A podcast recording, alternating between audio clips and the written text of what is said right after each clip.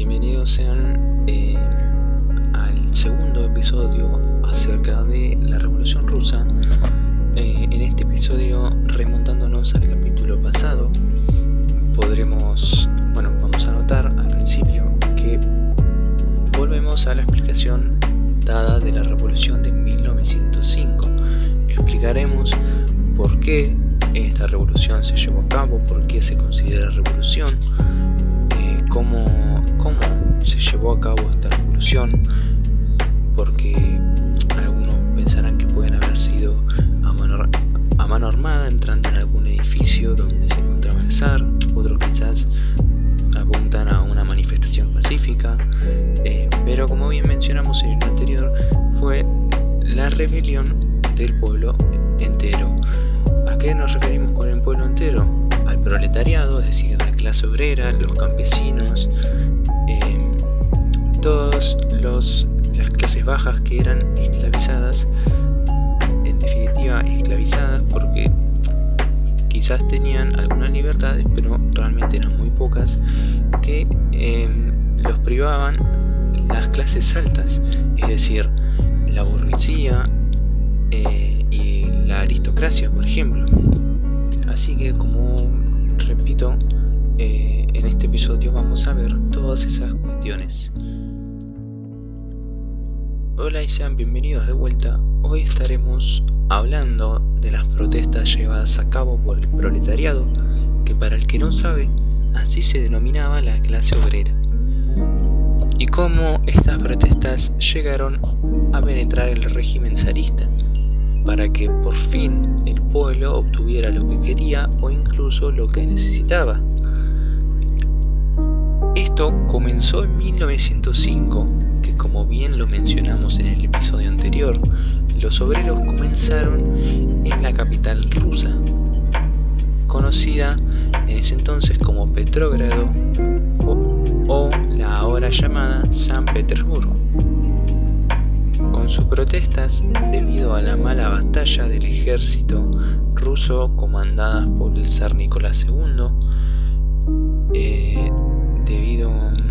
estas derrotas empeoraban cada vez más la crisis interna, miles de personas eh, morían de hambre por el simple hecho de que los 135 millones de habitantes que poseía el imperio ruso, más del tres cuartos del terreno estaba ocupado solo por la clase obrera y campesinos, a los cuales se le pagaba una miseria con la que se tenían que arreglar para sobrevivir en lugares en un lugar en el que también tenían privado salir, hasta que no terminaran sus labores.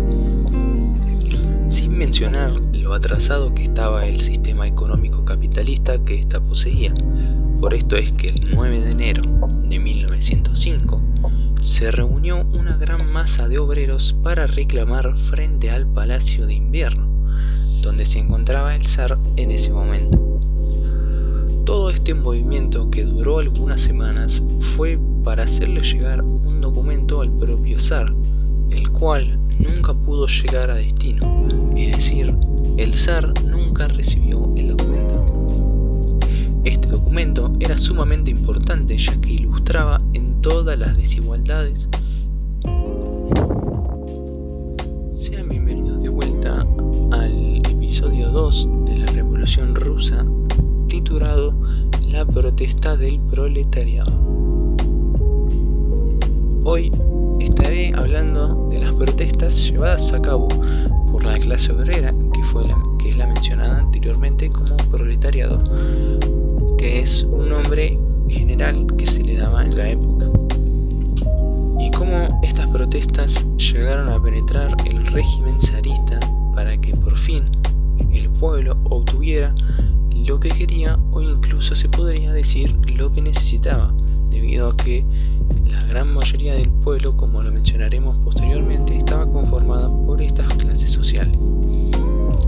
Esto comenzó en 1905, que como bien lo mencionamos en el episodio anterior, los obreros comenzaron en la capital rusa llamada San Petersburgo o también conocida en ese momento como Petrógrado, con sus protestas debido a las malas batallas del ejército ruso comandadas por el zar Nicolás II y cómo estas derrotas empeoraban cada vez más la crisis interna. Miles de personas morían de hambre por el simple hecho de que de los 135 millones de habitantes que poseía el imperio ruso, más de tres cuartos del terreno estaba ocupado por la clase obrera y los campesinos, es decir, entre 75 y 80% de habitantes eh, en el rango de esta clase social. A los cuales se les pagaba una miseria con la que se tenían que arreglar para sobrevivir en un lugar en el que también tenían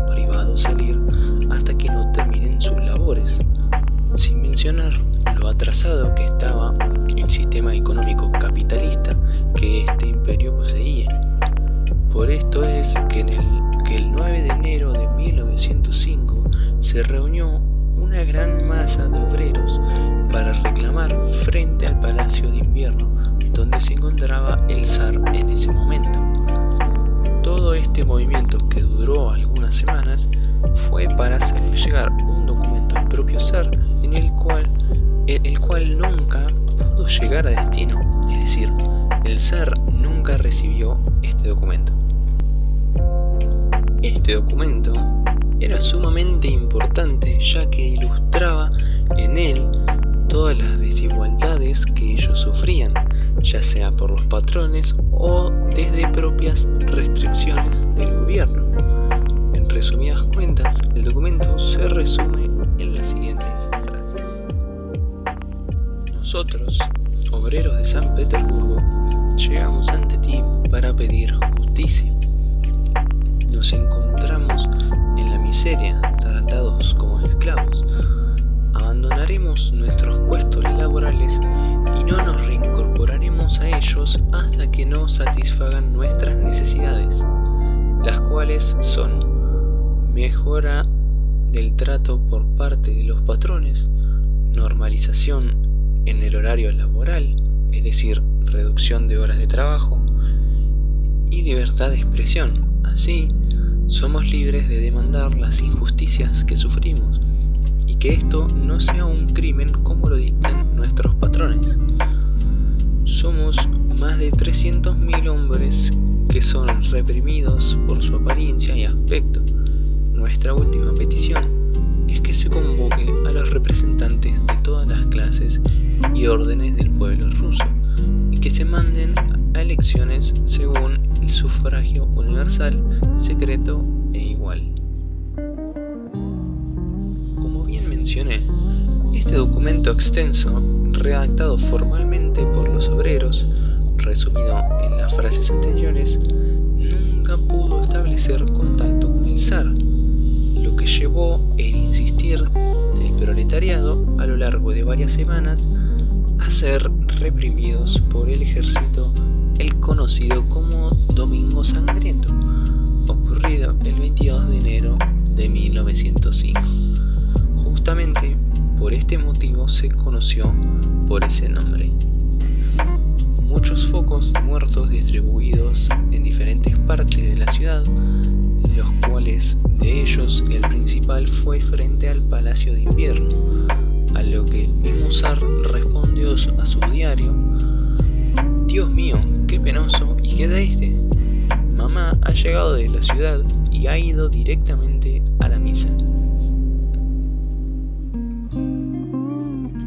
A ver si con esta información damos por finalizado este episodio en el cual intervinieron las clases bajas a la acción. Nos encontraremos en el próximo episodio explicando cómo avanzó esto y cómo ocurrió finalmente a la revolución, la revolución rusa de 1917, agregando varios personajes a la historia, algunos personajes que estuvieron presentes en estas revoluciones, eh, inclusive algunos, em, algunos que llegaron a los puestos en los que vamos a mencionar en los próximos episodios gracias a esta revolución actual y todos esos detalles van a estar mencionados en el episodio de 3 titulado La Primera Guerra Mundial y la caída del zar.